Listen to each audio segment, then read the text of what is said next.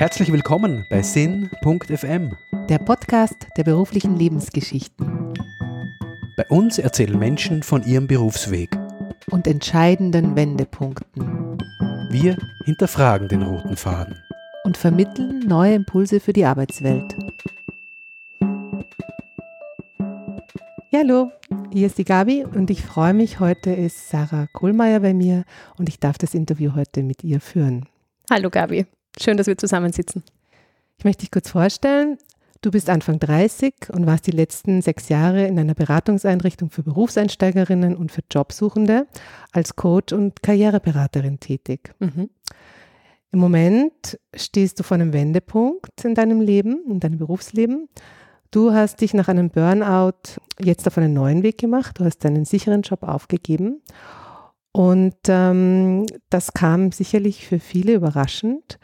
Und ich würde mit dir einfach gern draufschauen, wo du denn jetzt stehst. Mhm, Sehr gerne. Ist schön, dass du gesagt hast, dass ich vor einem Wendepunkt stehe.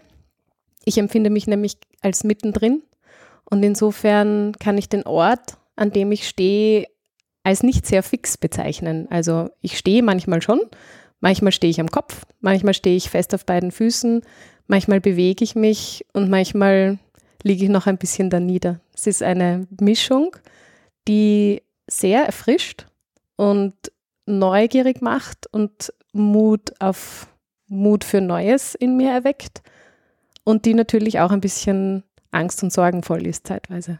Gleichzeitig weiß ich aber von dir, dass du auch schon deine Fühler ausgestreckt hast, wie denn nach so einem Neuanfang, vor dem du jetzt ja stehst, wieder weitergehen kann. Du hast ja schon Pläne. Ich habe schon Pläne, genau. Ähm, ich bin selten lange ohne Pläne. Das gehört ein bisschen zu mir dazu. Ich nehme mir meine Sicherheit oft wieder, indem ich Visionen kreiere und aufspüre, in welche Richtung es gehen kann, ob es eine neue Richtung geben kann. Ich mache jetzt gerade die Ausbildung zur Lebens- und Sozialberaterin. Die wird zwei Jahre dauern, zweieinhalb Jahre. Das ist ein sehr langer Zeitraum. Sie ist eigentlich berufsbegleitend. Das heißt, dazwischen, zwischen den Modulen und zwischen den Seminaren sind natürlich große Löcher, die ich mit viel Lesen fülle momentan, mit vielen Spaziergängen, mit viel Yoga auch und vor allem viel Kontakt zu Menschen. Ich strecke meine Fühler aus und versuche mir auch ein Netzwerk aufzubauen, von dem ich noch gar nicht so richtig weiß, wofür, aber ich knüpfe langsam die Fäden zusammen, die sich mir so in die Hand legen.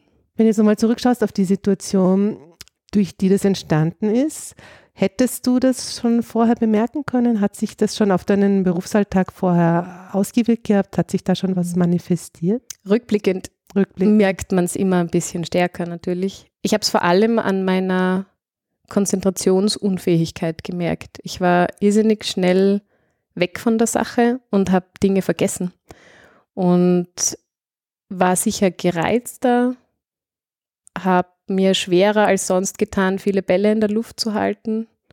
Da ist mir alle paar Male mal einer runtergefallen. Und die Tatsache, dass ich das auch nicht einfach weggesteckt habe, was normalerweise ganz gut geht, sondern dass ich mich darin verbissen habe, hat mir schon gezeigt, dass ich verkrampft bin, sehr müde, sehr schlafbedürftig und vor allem, und das ist bei mir sicher am auffälligsten, ich bin sehr in mich gekehrt gewesen und wollte einfach niemanden mehr sehen. Und das ist in einem Beruf, wo du dich um Menschen kümmerst, kein gutes Omen. Ja, auch bist du ja mit Menschen nicht nur im Gespräch, sondern du berätst ja eigentlich selber Genau. in Situationen, wo sie in einer schwierigen Lebenssituation sein können. Sie sind auf jeden Fall in einer Berufsorientierung. Ja, da kann ich mir vorstellen, dass sie sich für dich besonders herausfordern, wenn nicht fast unmöglich äh, zeigt, wenn man selber in der gleichen Situation ist. Definitiv. Das ist mir dann auch eingeschossen, oft in Beratungen, dass es unehrlich ist von mir, Menschen Sicherheit geben zu wollen in einer Phase, wo ich sie selber für mich überhaupt nicht spüre. Und ich hätte ihnen gerne eine größere Stütze geboten, als die ich bieten konnte. Und da war es für mich notwendig, mich rauszunehmen, um das mal wieder sein zu können. Also das ist nicht aufgegeben. Die Berufung, wie du vorher schon gesagt hast, verfolge ich ja weiter. Sie wird in einem anderen Rahmen stattfinden. Sie wird vielleicht mit anderen Themen oder anderen Zielgruppen stattfinden. Die Tätigkeit selber liegt mir nach wie vor am Herzen und macht mich sehr aus. Das heißt, im Endeffekt möchte ich da wieder zurück in diese Kraft um für Menschen wieder da sein zu können, weil in der Phase, in der ich die letzten ein, zwei Jahre war, war das unauthentisch und irgendwo nicht, nicht ehrlich. Trotzdem ist man wahrscheinlich professionell genug, dass man sozusagen seine Aufgabe für das dein Gegenüber gut erfüllen kann. Natürlich. Es ist wahrscheinlich dein persönlicher Anspruch, dass du mit der Kraft natürlich in das Gespräch hineingehen gehen möchtest, dass du der Person gerne mitgeben möchtest. Auf jeden Fall, da wird alles gebündelt, was noch, was noch da ist. Und ähm, das ist sicher auch ein Grund, warum ich es lange nicht gemerkt habe, weil ich ja in dem Gespräch und in der Situation alles möglich machen wollte, um voll präsent zu sein und voll da zu sein.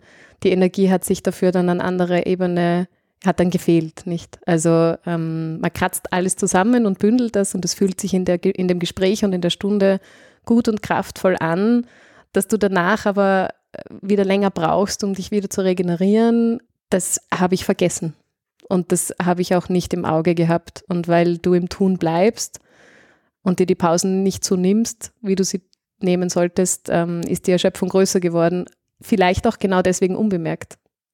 Du bleibst jetzt aber auf dem Weg. Also du sagst, es ist für dich schon eine Berufung, in diesem Feld zu arbeiten, Menschen zu begleiten, Menschen zu beraten. Du hast inzwischen sechs Jahre Erfahrung mhm. in dem Bereich auch.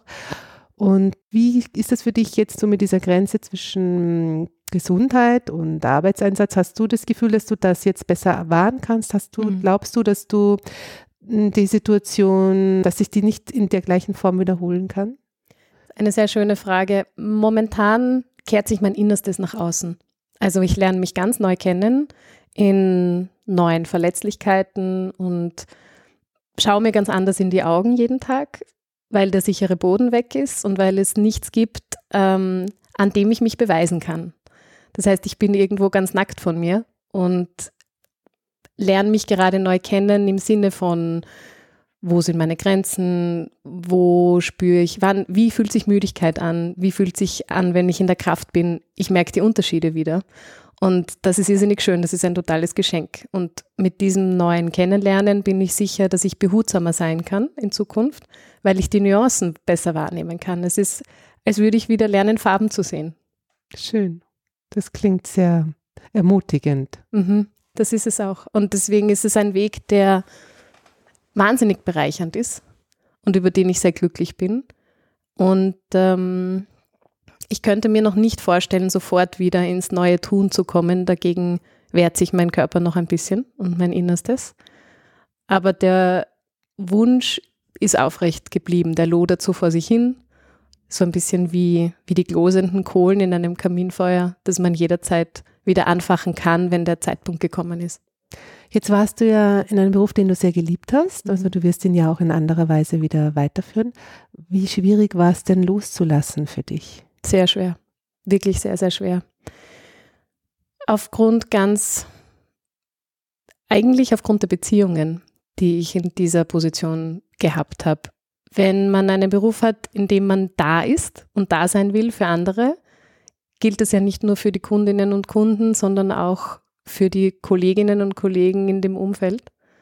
Und mir einzugestehen, dass ich gerade nicht da sein kann, war sicher das Schlimmste, weil es die Gefahr birgt, ähm, dass Enttäuschungen vorliegen, dass es vielleicht Groll gibt, auch wenn mich sicher alle auf einer freundschaftlichen Ebene verstanden haben gibt es auch die Möglichkeit, dass auf einer professionellen Ebene das nicht cool gefunden wird, was ich total verstehe. Und diesen Konflikt habe ich riskieren müssen. Und auch darin liegt ein Lernfeld für mich. Und das ist auch in Wahrheit das große Thema, das ich jetzt lernen darf. Also es geht jetzt gerade für dich um Wachstum. Mhm. Ganz stark. Es ist ein immenser Entwicklungsprozess. Und ich habe das Glück, dass ich darauf schauen darf das ist, glaube ich, jetzt auch besonders wertvoll, weil du bist ja noch am Anfang deines Berufslebens. Ich meine, du hast schon viele Berufsjahre vor dir, also hinter dir, aber mhm. auch noch sehr, sehr viele vor dir, wo du natürlich diesen Moment jetzt sehr nutzen kannst, daraus jetzt wirklich einen, einen Prozess zu gestalten, dem, aus dem du erstarkt hervorgehst. Mhm, definitiv. Ich sehe es auch als Praxismodul weil du auch vorher gesagt hast, wie ich das, äh, ob ich in Zukunft anders mit meiner Kraft umgehen kann oder welche Möglichkeiten ich da sehe.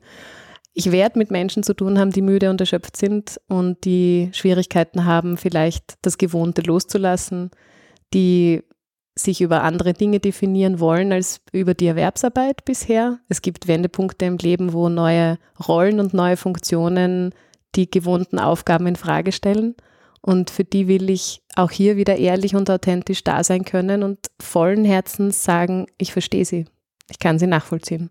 Und deswegen sage ich Praxismodul, weil ich der Überzeugung bin, dass der eigene Wachstumsprozess wichtig ist, um den von anderen begleiten zu können. Wie bist du denn in diesen Beruf gekommen, Sarah? Weil von deinem Bildungshintergrund wäre ja auch ein anderer Weg möglich gewesen. Mhm, ganz viele andere. Ich bin ein bunter Hund. An einem ähnlichen Punkt, wo ich vor zehn Jahren war, als ich mein Studium aufgehört habe. Ich habe Kultur- und Sozialanthropologie studiert und meine Diplomarbeit über Selbstfindungsseminare geschrieben. Es war ein, ein Schwerpunkt aus der, also im Bereich Religionsanthropologie und ich habe mich sehr für für so eben New Age Richtungen, äh, heidnische Bräuche in einer säkulären Welt interessiert und habe mich gefragt, wie eben Mentaltraining, Techniken oder Zen-buddhistische Techniken uns in dieser Welt helfen, zu uns zu finden. Und habe mich jahrelang gefragt, was ich eigentlich damit hätte machen können oder hat das überhaupt einen Sinn gehabt. Ich habe das gar nicht weiterverfolgt und jetzt bin ich zehn Jahre später plötzlich wieder da, schwupps, ganz auf einmal äh, und es macht Sinn, dass ich mich damals damit beschäftigt habe, weil ich jetzt anknüpfe und zwischendurch habe ich aber viele Schleifen hingelegt. Also mein erster Job letzten Endes war tatsächlich ähm, in der gleichen Firma, in der ich jetzt sechs Jahre war, für eine Projektmitarbeit, aber im Bereich Messeorganisation, Projektmanagement, Kundenakquise das war, ist so ein bisschen meine organisierende Seite, die sich da herausbilden und entwickeln durfte. Das hat mir auch irrsinnigen Spaß gemacht. Ich habe damals schon so ein bisschen mit der Beratungsseite geliebäugelt, ist nicht so. Ja? Also die Kolleginnen, die da ein- und ausgegangen sind, mit rotem Kopf und über Beratungen erzählt haben, das hat mich schon neugierig gemacht. Ja? Und gleichzeitig ist mir diese projektgestaltende Seite immer sehr wichtig gewesen. Und ich glaube, in der Position, die ich inne hatte, habe ich das ganz gut vereinen können, weil da ging es ja dann doch auch viel um Veranstaltungsorganisation, ums Networking, um den Kontakt äh, zu Partnern, zu Stakeholdern, das Erfinden neuer Produkte, das sich reindenken in die Zielgruppe. Also das ist schon auch Teil des Beratungsbusiness gewesen und eine wunderbare Möglichkeit, diese zwei Leidenschaften irgendwo zu verbinden. Aber bis zu diesem Zeitpunkt habe ich jede einzelne Seite mal, habe ich dann mal so reingeschnuppert, ja, eben erst ins Projektmanagement. Dann habe ich zwei, drei Monate mitgearbeitet für, für ein Projekt in der Konfliktprävention im öffentlichen Raum. Das war für den Wiener Familienbund eben so ein bisschen diese sozialarbeiterisch streifende Schiene. Und dann war ich sehr lange in einer Assistenzposition auch. Also ich habe mich immer in diesem Dreieck zwischen Gestaltung, direkter Arbeit am Mensch und Reflexion darüber bewegt. Und in diesem Dreieck ähm, wollte ich mich finden, habe das die letzten sechs Jahre, glaube ich, sehr gut verbinden können. Und jetzt kommt das nächste. Es ist eigentlich ein Mosaik, ja. ähm, was da schon gebaut, was du schon gebaut hast, was sich ein bisschen durch auch Zufälle oder Hineinwachsen mhm. in eine Position und Weiterverändern in der Position ergeben hat. Mhm. Und so hast du es eigentlich jetzt, kannst du es rückblickend eigentlich ganz gut zusammenbauen. Genau. Ja, schön gesagt. Also ich bekam so einzelne Puzzlesteine in die Hand. Die haben jetzt sehr lange Sinn gemacht. Jetzt ist das Puzzle kurz runtergefallen und ich muss schauen, wie ich es zusammensetze oder ob es nicht vielleicht einen Teil gibt, den ich noch gar nicht gesehen habe, der jetzt noch gebaut werden will. Ja. Jetzt ist ja Kultur- und Sozialanthropologie ein Beruf, der vielleicht auch nicht so einfach ist, wenn man fertig ist, dass man in den, in den in einen Jobeinstieg macht. War das für dich damals äh, eine Schwierigkeit oder hast du am Studienabschluss das Gefühl gehabt, du musst jetzt lange suchen? Mhm. Was, wie, war denn, wie war denn das in dem Moment für dich, in den, in den Arbeitsmarkt einzusteigen? Sehr schwer. Auch da habe ich gelernt, meine zukünftigen Kundinnen sehr gut zu verstehen. Ich habe fast ein Jahr gesucht, bis ich meine erste Anstellung bekommen habe. Ich war total verzweifelt. Nach einem akademischen Abschluss hast du das Gefühl, du hast viel gelernt und die Welt steht dir zu Füßen, du bist viele Freiheiten gewohnt und du bist der Überzeugung, das, was du gelernt hast, hat seinen Sinn. Zumindest war das bei mir so. Und ich habe gebrannt für das Fach. Ich habe gedacht, ich habe den goldenen Schlüssel in der Hand und ich konnte keine Tür aufsperren damit. Wofür hättest du denn gern den goldenen Schlüssel verwendet, Sarah? Was war denn da für ein Traum da? Also in meinem Träumen wäre ich im amazonischen Urwald gesessen und hätte tatsächlich bei sakralen Ritualen zugeschaut, sie verstehen gelernt und sie nach außen kommuniziert. Zu spüren, dass die eigenen Leidenschaften nicht das sind, wofür gerade Geld ausgegeben wird am Arbeitsmarkt, das war kränkend und unverständlich für mich, weil ich so geglaubt habe, eben einen, einen Zugang, eine Weltanschauung eigentlich mitbekommen zu haben, die doch überall einsetzbar ist. Das war mein Gedanke. Ja. Ich habe mir gut vorstellen können, in den Bereich Kulturdialog zu gehen, Kulturvermittlung und habe in diesen zehn Monaten sicher sehr schmerzhaft durch die vielen Absagen gelernt, dass mir ein Toolset fehlt, weil die wissenschaftliche Forschung halt nur eine von vielen Methoden ist, ähm, die man anwenden kann. Und insofern musste ich danach sicher erst ähm, den Mut entwickeln zu sagen, da braucht es noch was. Ähm, die Neugier zu sagen, gut, dann finde ich es heraus. Und mir neue Wege zu suchen, um dieses Toolset mir anzueignen. Und das ist immer noch nicht fertig, weil ich jetzt wieder eine Ausbildung beginne, nicht? Also da bin ich so von Werkzeugkoffer zu Werkzeugkoffer. Aber die Neugier hat dich immer begleitet. Ja, das schon. Was hat dich denn als Kind neugierig gemacht? Geschichten, Mythen. Ich bin stundenlang äh, vor meinem kleinen Plastik, bunten Plastikradio gesessen und habe mir die griechischen Sagen angehört, die der Michael Köhlmeier erzählt hat. Alle 15 CDs, von vorne bis hinten, von hinten bis vorne. Es war mein erstes Schulreferat, griechische Mythologie. Meine armen Kolleginnen sind eingeschlafen. Zehnjährige Kinder, was willst du ihnen erzählen? Ich habe über den Minotaurus gesprochen. Und meine Deutschlehrerin war nicht mal da, um mir eine Note zu geben. also Mythen und Geschichten. Mythen immer. und Geschichten. Mhm. Das heißt, da lag dann die Kultur- und Sozialanthropologie sehr nahe an der Erforschung sehr der Mythen und Geschichten, kann man so sagen? ja, War das so eine Bauchent Bauchentscheidung? Ich bin zu meiner Volksschullehrerin, die hat mich gefragt, was willst denn du mal werden? Und ich habe gesagt, ich will wissen, wie andere Menschen leben. Und sie hat mir gesagt, ja, dann musst du Ethnologie studieren. Und ich bin mit diesem Wort nach Hause. Da war ich, glaube ich, zehn. Und insofern habe ich mir gedacht, interessant, da ist ein Wort, das da, da, lernt man dann über andere Kulturen, nicht? Und ähm, damit war das vollkommen klar. Da wurde nicht eine Sekunde angezweifelt.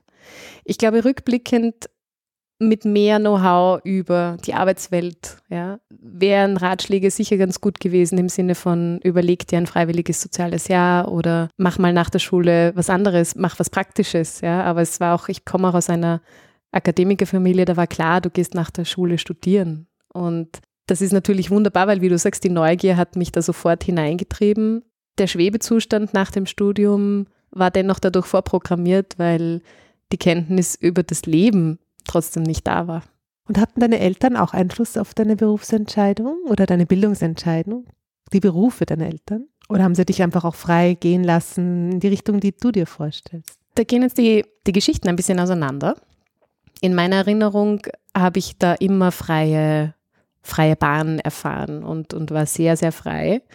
Äh, was ein großer Segen ist, ein bisschen Teil meines Dilemmas in Bezug auf Orientierungslosigkeit, weil auch manchmal eine Richtung ganz, ganz schön gewesen wäre. Aber über diese Freiheit bin ich immer dankbar gewesen und werde es auch sicher nicht missen. Andere Erzählungen sagen schon, dass das so das Thema Ethnologie ein bisschen mit Skepsis beäugt worden ist.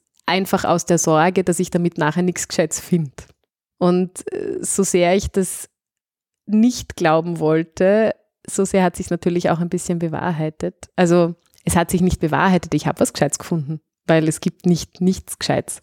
Würde ich auch sagen. Alles, was du findest, du ist warst, was Gescheites. Ja. Du warst ja letztlich auch in deinen sechsjährigen Tätigkeit genau. äh, in einer Leitungsfunktion. Also Eben. du bist ja, du hast auch was draus gemacht. Genau, ja. Also insofern, äh, jedes Mosaiksteinchen, das dir über den Weg läuft, ist was Gescheites, weil es gehört zu deinem Bild dazu. Ja. Die, die Kategorisierung, ob daraus was wird oder nicht, die kann niemand anderer vornehmen als man selbst. Und ich glaube, dass viele junge Leute, und das ist auch ein Thema, das mir im Beruf dann nachher begegnet ist, sich sehr sorgen lassen dadurch. Die Sorge davor, dass es keinen Sinn machen wird, hält viele davon ab, mutig einen Schritt zu tun, der im Nachhinein 100% Sinn machen wird. Man kennt ihn nur vorher nicht. So wie du das von den Musiksteinchen vorhin erzählt hast. Sie, sie, sie, sie lassen sich zusammenbauen. Genau. Und man findet vielleicht erst ein kleines, schiefes und dann nachher ein großes, rotes, aber die Reihenfolge ist egal, weil das Bild entsteht sowieso. Wenn wir jetzt nochmal in deinen Berufsalltag schauen, Sarah, was hat dich denn motiviert? Also was treibt dich an?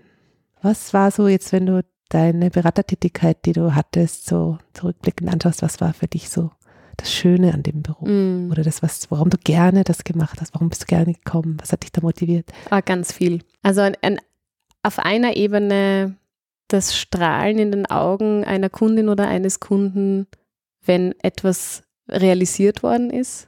Das ist so eine enorme Kraftquelle, so eine enorme Kraftquelle und so ein, ein Energieschub, wenn du spürst, du hast eine Veränderung in Gang gesetzt. Sowas wie ein Synapsenschnalzer. und diesen kleinen Funken kannst du sehen, buchstäblich. Und der macht so glücklich. Das ist fantastisch. Das ist eine Seite. Die andere Seite ist die Verbundenheit zu meinen Freundinnen dort. Und das sind sie auch. Das Lachen in der Küche. Und das meine ich jetzt gar nicht trivial als Kaffeetratsch, sondern die Begleitung, die wir einander gegeben haben, hat dieses Arbeiten erst möglich gemacht. Ich habe das als unglaubliches Geschenk empfunden, in einem Team eingebettet zu sein, das so behutsam miteinander umgeht, weil jeder gewusst hat, die Arbeit, die wir tun, ist wertvoll und jeder Mensch, der dort arbeitet, ist wertvoll. Und das ist eine Einstellung, die wir gepflegt haben, die zur Kultur gehört hat und mit der unsere Arbeit überhaupt erst möglich geworden ist. Da würdest du auch den Sinn für dich in Zukunft suchen, in dieser Art von Begleitung und auch diese Art von Team. Das ist etwas, was du schon für dich auch so im Austausch erlebst. Definitiv, weil die Wertschätzung, die wir einander als Menschen schenken können, das sein wird, was uns am Leben erhalten wird. Auch als auch in der Gesellschaft. Und ich will diese Wertschätzung nach innen und nach außen leben. Da ist mir diese Ehrlichkeit, von der wir am Anfang gesprochen haben, noch wichtiger als je zuvor, weil sie uns gesund hält. Jetzt würde ich dich gerne fragen, eigentlich tatsächlich in deiner Rolle auch als Beraterin. Der Arbeitsmarkt, hast du ja auch erlebt, ist ja doch sehr im Wandel. Die Berufe werden zum Teil kurzfristiger, die Berufsbilder ändern sich. Wie siehst du das, wie siehst du denn die Entwicklung, die sich da gerade abspielt? Ist das befreiend oder belastend? Für die zukünftigen Arbeitnehmerinnen Ja. und Arbeitnehmer? Oder wenn man auch seinen Mhm. Job ändern will, also wenn man einfach in der Situation ist, sich in den Arbeitsmarkt zu begeben. Mhm. Wie, wie erlebst du diesen, diesen Wandel, der doch sehr schnell vollzogen wird? Und, Mhm. und was macht das mit den Menschen, die du kennengelernt hast?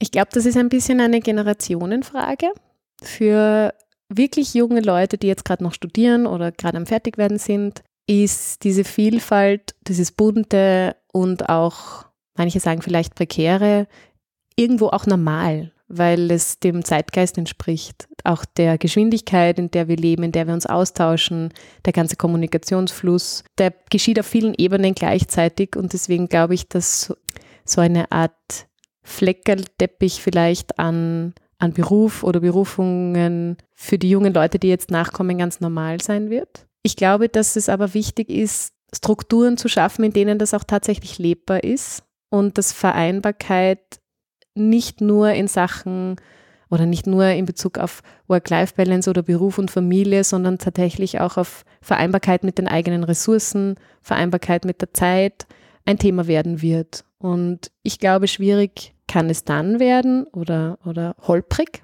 wenn es Anforderungen gibt, die den Umständen der Umsetzbarkeit und der Realisierung nicht entsprechen können. Also wenn wir Rollenbilder auch in unseren Köpfen haben, die nicht mehr umlegbar sind auf das, wie wir unseren Alltag meistern wollen. Und ich glaube, deswegen müssen wir ganz stark an diesen Anforderungen oder an den Rollenbildern arbeiten, damit wir überhaupt zeitgerecht leben können. Also ich, ich glaube nicht so sehr, dass das neue Arbeiten im Sinne von flexibleres Arbeiten, digitaleres Arbeiten an sich ein Problem ist. Ich glaube, es ist dann schwierig, wenn man glaubt, was anderes tun zu müssen oder wenn man es nicht leben kann, weil die Strukturen es nicht zulassen, dass sich mein Partner und ich tatsächlich 50-50 die Hausarbeit aufteilen oder die Kinderbetreuung aufteilen, dann wird es schwierig. Also du glaubst schon, dass es einerseits ein Generationenthema noch ist, auch Mhm. was diese Umstellung anbetrifft, aber auch äh, ganz, ganz klein strukturelle, das müssen die strukturellen Rahmenbedingungen auch noch entsprechend geschaffen werden. Das denke ich schon, ja.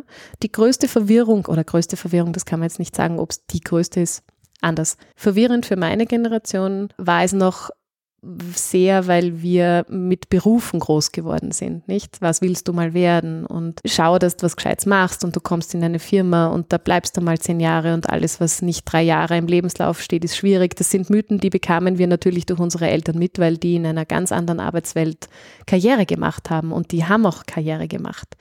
Ich glaube, Karriere machen ist vielleicht überhaupt etwas, was wir für uns redefinieren oder in Frage stellen sollten, weil darum wird es nicht mehr gehen.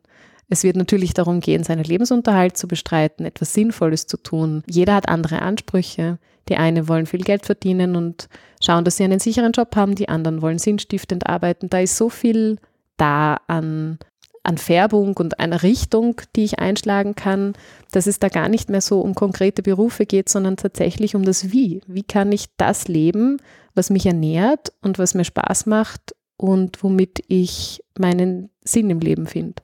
Ich sehe das auf jeden Fall auch so, dass wir hier wirklich vor einem Veränderungsprozess stehen, der schon viel realer gelebt wird, als die Systeme es überhaupt genau. verarbeiten können. Ja, total. Tendieren wir als Menschen, glaube ich, ein bisschen schneller zu laufen, als unsere Füße uns tragen. Ja, apropos schneller laufen, Sarah, äh, du bist ja, glaube ich, auch kein geduldiger Mensch. Ist das etwas, was du lernen musstest jetzt? Oh ja, und das lerne ich immer noch. Das lerne ich immer noch. Und es wird mich sicher noch ein bisschen begleiten. Also wenn es nach mir ginge, wäre ich ja schon ganz längst, längst wieder woanders. Das Schöne ist, mein Körper macht da jetzt noch nicht mit. Und mein Körper setzt Interventionen und wenn ich zu verbissen bin, entzündet sich mein Weisheitszahn. Und wenn ich zu schnell laufe, dann falle ich vom Pferd. Also das sind buchstäblich Dinge, die mir passiert sind im letzten Jahr, vor denen ich lerne, ein bisschen demütig mit meinen eigenen Möglichkeiten zu sein. Und das Thema Gesundheit kam heute schon auf. Es treibt mich daher tatsächlich in eine Richtung, wo ich verstehe, dass wenn man als Beraterin und als Berater für das Wohl und auch die Gesundheit eines Menschen dienlich ist. Und wenn ich nicht lerne, mit mir gesund umzugehen, dann kann ich dafür niemanden anderen da sein. Sarah, was hast du denn noch vor? Was willst du denn noch lernen? Ha, geduldig zu werden, wenn wir da schon sind. Was will ich noch lernen? Inhaltlich natürlich ganz viel. Ich möchte noch mehr Menschen und Geschichten kennenlernen und Lebenswelten. Ich merke, dass ich auch aufgrund einer sehr, sehr guten, aber auch sehr behüteten Erziehung, glaube ich, mit, mit dem Leid der Welt noch nicht genug Bekanntschaft geschlossen habe. Ich möchte daher auch offener und mutiger werden für Fremdes, wo ich mich nicht so wohl damit fühle. Ich bin ein harmonieliebender Mensch und ähm, habe tatsächlich mehr Respekt vor dem anderen, als ich mir eigentlich eingestehe. Gerade als Kultur- und Sozialanthropologin liebt man das Fremde und tendiert man so zum Fremden. Und je fremder, desto besser. Aber eigentlich müssen wir vor unsere Haustür schauen, weil das ist fremd genug. Und damit meine ich jetzt gar nicht, dass es schlecht wäre zu reisen, sondern ich habe durchaus gemerkt, dass die Andersartigkeit von das von sozialen Strukturen, von der Sozialisierung der Lebenswelt anderer Menschen reicht. Und äh, die kennenzulernen, ist mir noch sehr, sehr wichtig. Das heißt, mich tatsächlich mutig auf das andere zu bewegen, das möchte ich noch lernen. Und wenn du jetzt so den Blick aus der Zukunft in die Vergangenheit machst und jetzt für dich in die Zukunft, wie würde denn da dein roter Faden ausschauen, wenn du zurückschaust aus der Zukunft auf dein Leben? Wie wäre der? Mein roter Faden ist definitiv bunt. Mein roter Faden ist nicht einfärbig rot. Der hat ganz viele Schattierungen. Mein roter Faden ist manchmal sehr verknotet und dann wieder recht grad. Er ist super kreativ verwurstelt und formt hin und wieder, formt eine Figur, bevor er wieder weiterläuft. Also wahnsinnig kreativ. Sehr verspielt, auf sehr jeden verspielt. Fall. Sehr verspielt. Ja, Sarah, dann würde ich mich jetzt bei dir ganz herzlich bedanken, dass du uns so viel Einblick gibst in deine doch sehr persönliche Situation, wo du vor einer Veränderung stehst. Und ich sehe schon das Leuchten in der Ferne und wünsche dir alles Gute für deine Zukunft. Danke, danke, danke für die schönen Fragen, Gabi.